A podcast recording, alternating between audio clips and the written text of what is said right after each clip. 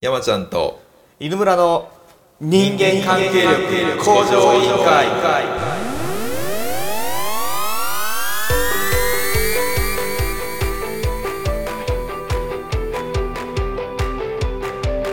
この番組は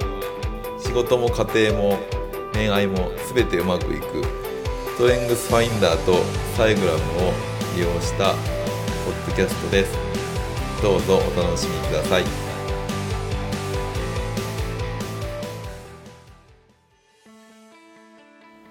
はい第70回始まりました。あ70回。野村さん70回来ましたね。はいよろしくお願いします。本日もよろしくお願いいたしまはい。す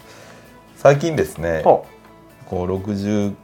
回ううん。ではあの今ねこう巷を賑わしているというか今流行りというか、まあ、これからの世界の流れになっていくんだと思うんですけれども、あの DGs SDGs ですの、ねはい。ね、話題だとか、はいはい。まあ、結構その本来ねうん。人間関係力向上委員会はあのストレングスファインダーと、えーサイグラムを軸に話をしてきたんですけど、うんうんそうで結構最近脱線する話が話多かったので、ね多岐にわたっておりますね。多岐にわたってますのでまあちょっとこの辺で一回原点に戻ってですねあの強み診断の話を今日はいははい。してみたいなと思うわけなんですけれども、聞くところによるとですねほ犬村さんのところではその強みもね30何項目あるんですよ、はいはい34指数ですねストレングスファインダーは、うん。その中のこうある一つの資質に特化してその強みを持った人たちの集まりの会勉強会というのはい。を主催しているというのを、まあ、見聞きしました、はいはい、まあ私もですね、うん。一度だけ参加したことがあはいりまして、ありがとうございます。非常に楽しかった思い出はええええ。あるんですけれども、はい。それが実は脈々と淡々えと。そうなんですよ。不定期で。あれもう私が参加させてもらったのはだいぶ前だとそうで思うんですすけねどいまだにちゃんと続いてるちょこちょことやってたりします。素晴らしいなと、は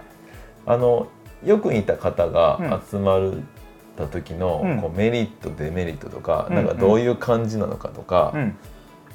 お話しいただけたらなとなるほど思ってなるほはい。まあその資質会っていうのは例えば、えー個別化っていう才能があったらじゃあ個別化を持ってる人たちばかりが集まって、はい。まあじゃあこうじゃあお話しするっていうことなんですね。はい。でまずそのなんでそれするかっていうと、はい。やっぱりそのストレングスの才能っていうのは、はい。こう一つでどう使うっていうのは実はあんまりないんですよ。例えばその個別化に他が例えば最上思考っていうのがあるとか、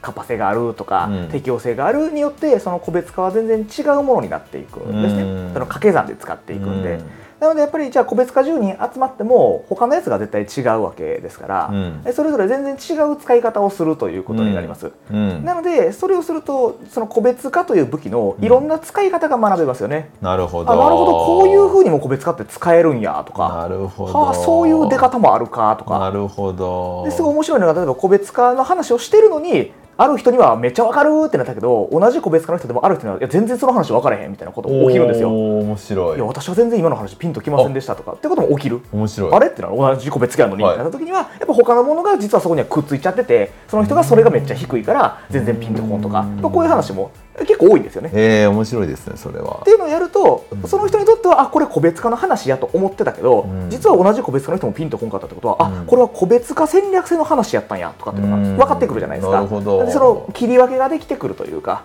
そういう学びは非常に多いですしやっぱ意外と気づきも多かったりする。はあそれ学びが多いですねね、かなりび学びが多いですね。っていうのはやっぱり一個一個だけでも十分学びがあるんですが、うん。そういういっぱい同じ人集めないと逆にそれはできない、僕では逆にできないことですね。同じ人が集まってるから意味があることなので、っていうのは一つありますし、そうなんですね、私が一回だけね参加させてもらった時の印象で言うと、うんまあ、ただただそのやっぱり思考のは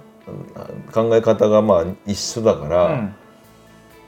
ただただ居心地が良かったなっていううんうんうんイメージはあります、うん、そうですね。うん。あのー特に。共感し合えて楽しかったなみたいあの人間関係系の緑色の才能の集まりな、はいになるとそうなりがちですね。ああなんか。何も言わなくてもなんか分かり合えてるんだろうなっていうのをひしひしと感じるというかね、あのなんか人間関係って特に目的があるわけじゃなくて、うん、なんとなくこう空気を感じ取る方の力なので、うん、まあ、同じ人が集まると、うん、なんか言わんでも「うんうん」みたいな「そうやね」みたいな「分かる分かる」みたいな感じで、うん、まあ、言葉少なで処理ができるという感じにはなるし逆にその思考系が集まってると、えー、すごくこの思考のバトルになったりとか高めになったりすることも結構俺はこう考えるとか僕はこう考えるっていうのもあったりするし。で影響力を集めると、まあ、結構うるさくなることが多いですね。そのぶつけ合いになるんで影響力系ってどんなあれがあるんですか？例えばコミュニケーションとか最上思考とか、えー、指令性とか社交性とかまあ、こういう感じですね。指令性ばっかり集まったらどうなるのかちょっと想像できないですね。実際には例えば4人ぐらいは僕集めて話してもらったことあるんですけど、はい、いてられないです。僕が。で指令性4人の人は楽しく話してるんですよ。で「え何が?」って普通に話しただけでやってるんですけど僕からするとずっと喧嘩してるようにしか聞こえないです。最初から最後までずっと喧嘩してたっていう感覚僕調和性10位なんでよく思うんですけど、はいはい、っていうのを本人たちはマジで何も思ってない。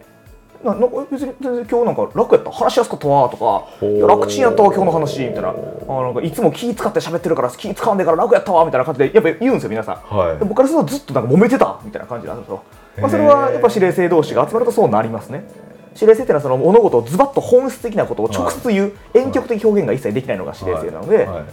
普段はそれやるとみんな傷つくわけじゃないですか、はい、だからもう気使ってほんまは言いたないので遠曲的表現にしてくれてるんですよみんな指令性の人ったら空気悪くなるか。らっていうのを指令性同士でやったらあれこれ気使うんでええやつってなるわけですよ。それと全員がこうやんな。いやそうこういやちゃうおかしいこうみたいなことをバーって言い始めると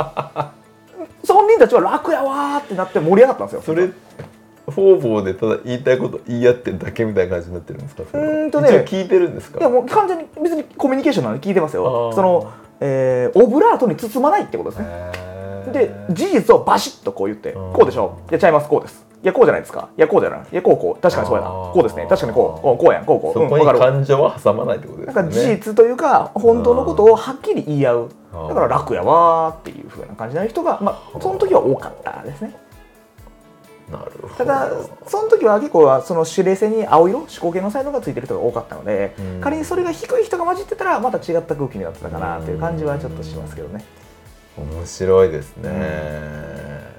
っていうのがまあ各才能分いろんなパターンがまああるっていう感じですね。うんじゃあ一様にしてでも満足度は高そうですね参加してる人の。まあ結構こうなんて貴重な経験だったという感じの人が多いでしょうかね。普段の日常ではなかなか感覚としては得られないものを得られた同じ人ばかり集めるってそういうことなのでなんかそれはすごく皆さん喜んで帰られることも多いですし、まあ、学びになったとか楽しかったとかっていうような感じですが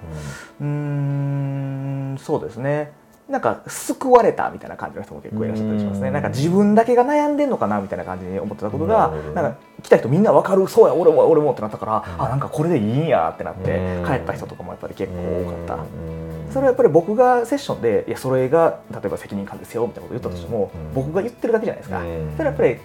えー、前回の MBTA で言うと S の人で言うと1人の人しかからしか言われてないから、ほんまかって疑ってるんですね。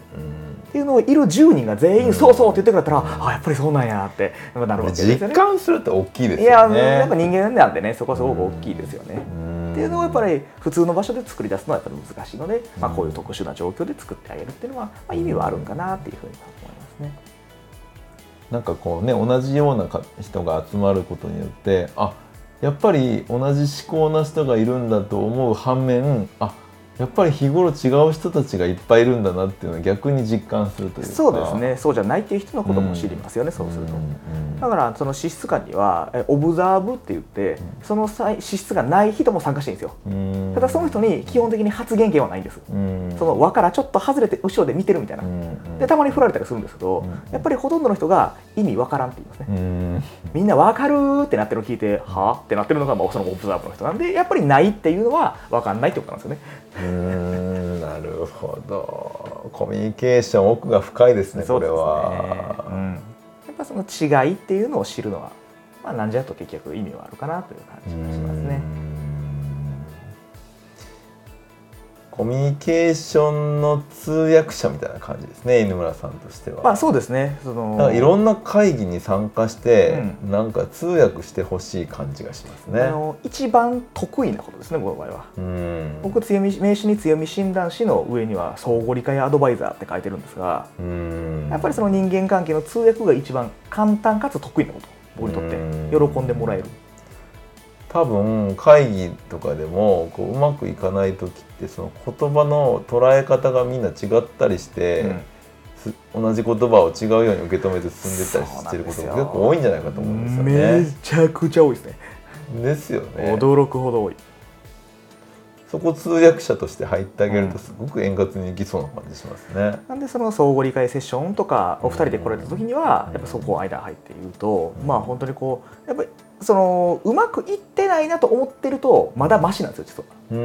その一番一回のは全然監視噛み合ってないのにうん。両方いけてると思ってる人たち。うーん確かに。アンジャッシュ的になってるっていう。その両ずれてんのにあ分かってる合ってる合ってる分かってるよみたいな感じになってえごめんなさい全然分かってないですみたいな感じに なって訂正して確認したらあれちゃうかったみたいなことがやっぱ多いですよね。あこれはすごくどっかで急にエラーが発生するわけじゃないですか、うん。ずれてるのに分かってると思ったら、うん。えっていうのはこう知覚差異があるってことなのでそこは一個一個実は理解していく方がいいかなって感じがしますね。なるほ